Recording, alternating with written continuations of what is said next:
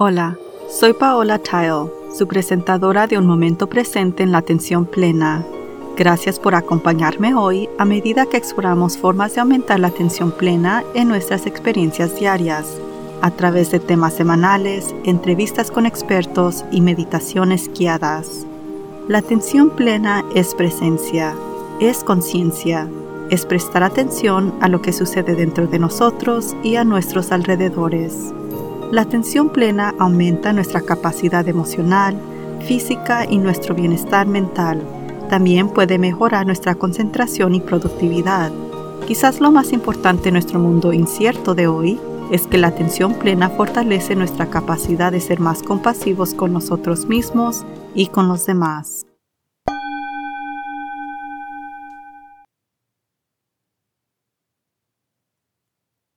A medida que la temporada política se calienta aquí en los Estados Unidos, me quedé algo estupefacta acerca de la dirección en la que parece que nos dirigimos. No tanto sobre lo que dicen los políticos, porque los políticos van a decir lo que sea más probable para que los elijan. Pero lo que me confunde es que tanta gente crea lo que dicen los políticos. Es poco probable que la negatividad, el odio, la violencia y el cambio de valores que genera todo este movimiento mejoren las cosas. Y ha dado que ya tenemos bastantes desafíos, me parece que sería más inteligente unirnos en lugar de separarnos. Después de pensarlo mucho, me di cuenta de que un factor que contribuye a lo que está ocurriendo podría deberse a un sesgo implícito o inconsciente, más allá del racismo y la discriminación obvios que ocurren en casi todas partes.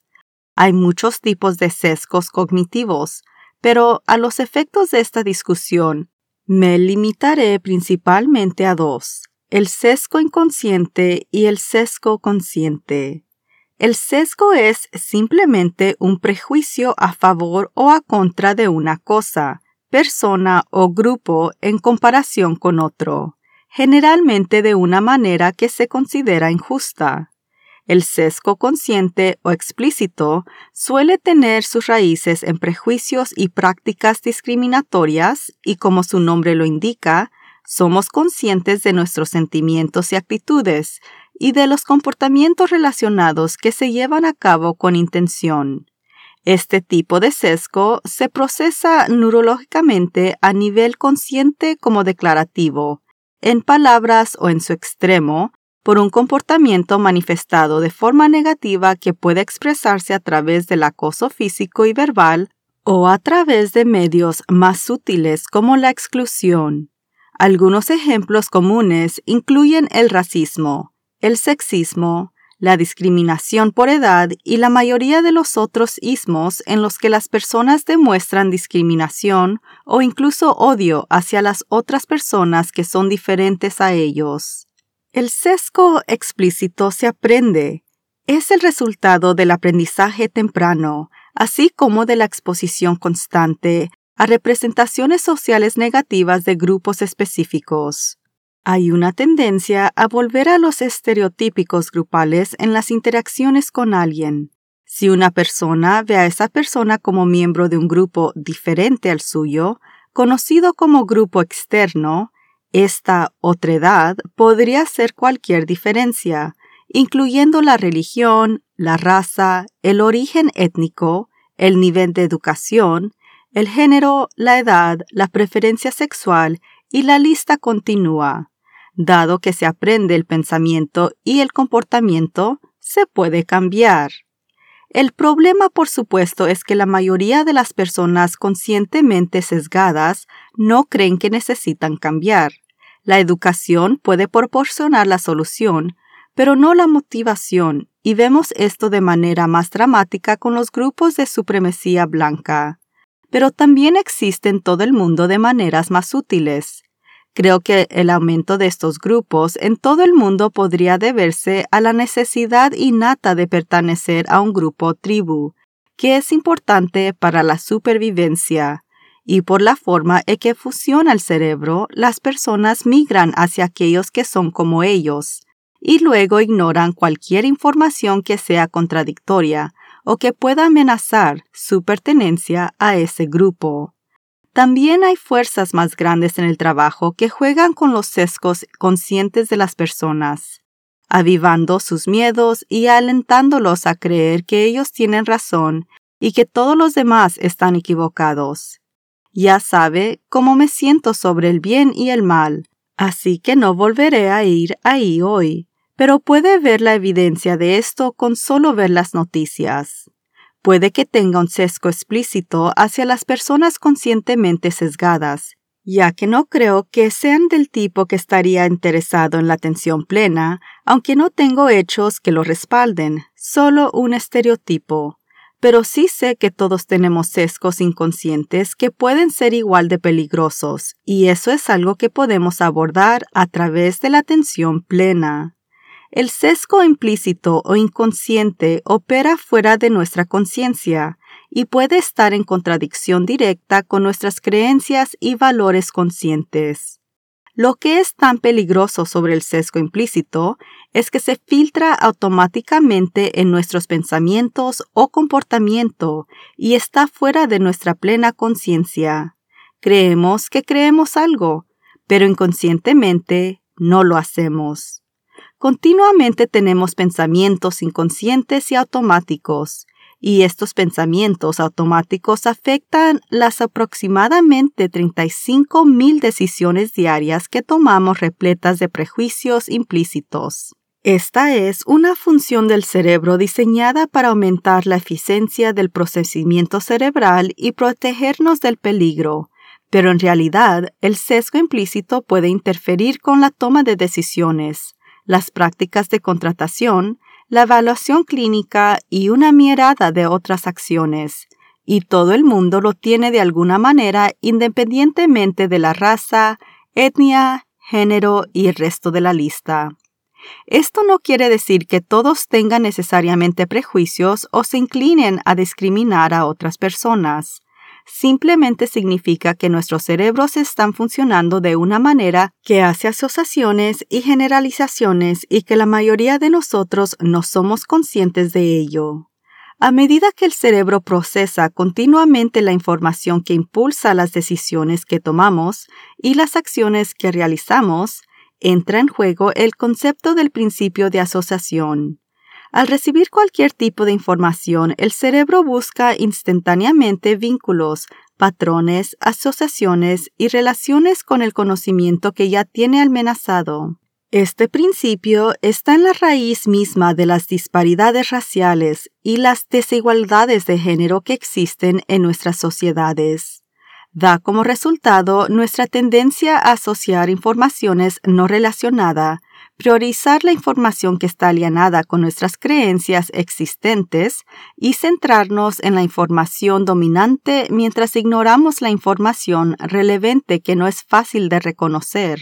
Como resultado, tendemos a clasificar personas, eventos e ideas en categorías que surgen de mezclas estereotipadas de sus rasgos y características. La neurociencia indica que el cerebro también tiene una capacidad única para diferenciar entre aquellos que son similares a nosotros, a nuestro grupo, de aquellos que no lo son o el grupo externo. Lo que sospecho es parte de lo que está contribuyendo a tanto del tumulto de estos días. El sesgo implícito también es el resultado de la tendencia del cerebro a tratar de simplificar la información, porque estamos inundados con más información de la que podemos procesar. Los atajos mentales hacen que sea más rápido y más fácil para el cerebro clasificar todos estos datos. Pero desafortunadamente, este estereotipo de grupos externos solo fortalece nuestro sesgo implícito. Nuestras experiencias y condicionamientos sociales también juegan un papel, los sesgos implícitos están influenciados por las experiencias, aunque estas actitudes pueden no ser el resultado de una experiencia personal directa. Al igual que con el sesgo explícito, el condicionamiento cultural, las representaciones de los medios y la forma en que somos criados pueden contribuir a las asociaciones implícitas que formamos sobre los miembros de los grupos externos. La característica clave del sesgo implícito es el pensamiento inconsciente o automático. está conectado en nuestros cerebros y aunque podemos sentir firmemente que creemos en la igualdad y la justicia para todos, internamente podemos estar siguiendo un patrón que contradice esas creencias conscientes.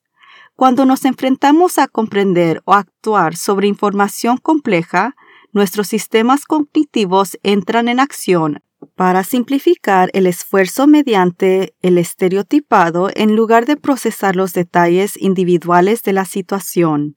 Si el cerebro identifica la información como nosotros o como nuestro grupo, no nos sentimos amenazados y podemos acceder a emociones positivas como la compasión o la empatía hacia los demás.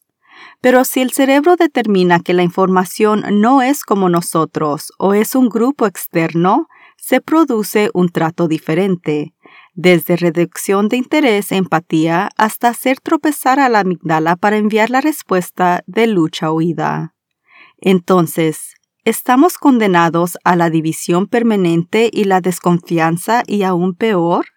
Afortunadamente no. El paso más importante para revertir o minimizar el sesgo implícito es ser conscientes de que lo tenemos. Una vez que aceptamos que efectivamente lo tenemos, entonces podemos tomar medidas para reducirlo, lo que podría incluir capacitaciones o educación específicas. Pero otro antídoto comprobado es la atención plena. Las investigaciones muestran que la atención plena y la meditación pueden resultar en una menor dependencia de asociaciones previamente establecidas. A través de la meditación consciente, nos enfocamos en el presente y aprendemos a ver los pensamientos y sentimientos sin juzgarlos como eventos mentales, en lugar de como parte de lo que somos. Esto a su vez nos permite comprender y reflexionar sobre estos eventos como momentos fugaces que están separados de uno mismo lo que reduce nuestra tendencia natural hacia la reacción y la evaluación automática.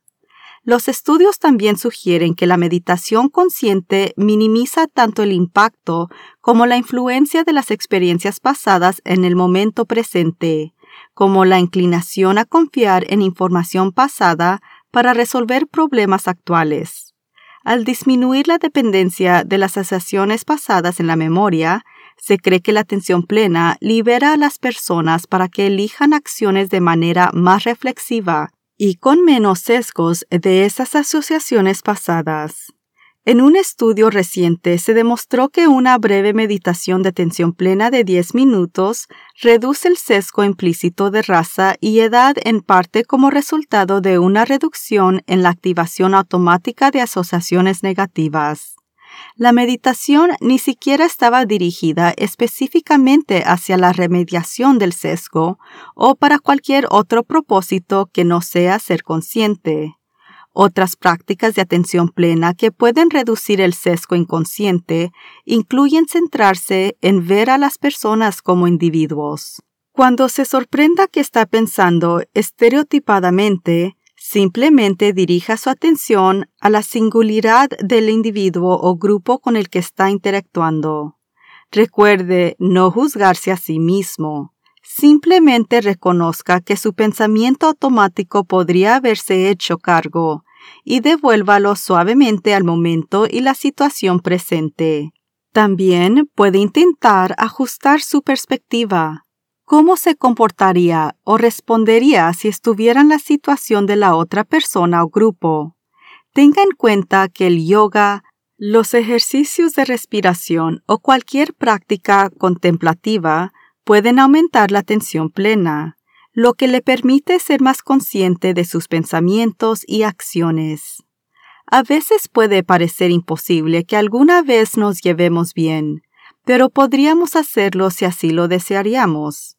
Encuentro absolutamente fascinante que simplemente practicar la atención plena y la meditación pueden reducir el sesgo implícito, aumentar la compasión y la empatía, permitirnos regular nuestras emociones y alentarnos a reconocer la conexión de todos nosotros. Parece una solución muy simple para muchos problemas más difíciles y complejos. Considere la diferencia que podría marcar para usted y para los demás al practicar y modelar la atención plena en su hogar, empresa o comunidad. Sharon Salzberg dijo, La atención plena no es difícil, solo tenemos que recordar hacerlo. Espero que esto sirva como un buen recordatorio. Hasta la próxima vez. Lo animo a que medite cada día y permanezca presente en la atención plena en todas sus actividades diarias. Simplemente lleve su conciencia total al momento presente para desarrollar sus habilidades de atención plena, prestando atención a cada detalle de lo que está haciendo, desde lavar los platos hasta las tareas laborales y hasta dar un paseo en pie. Su mente divagará y eso es normal.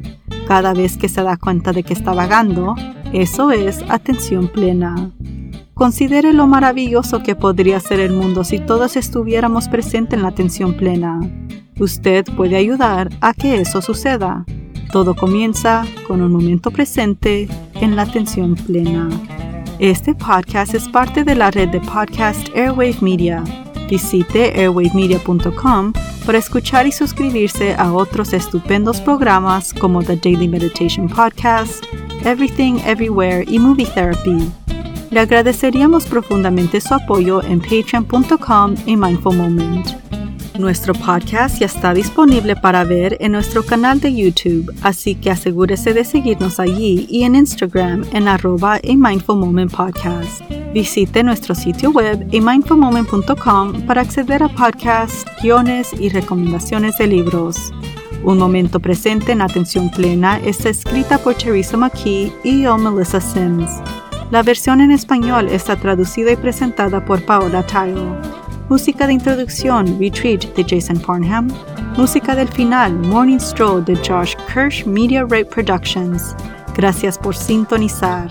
Este podcast es producido por Work to Live Productions.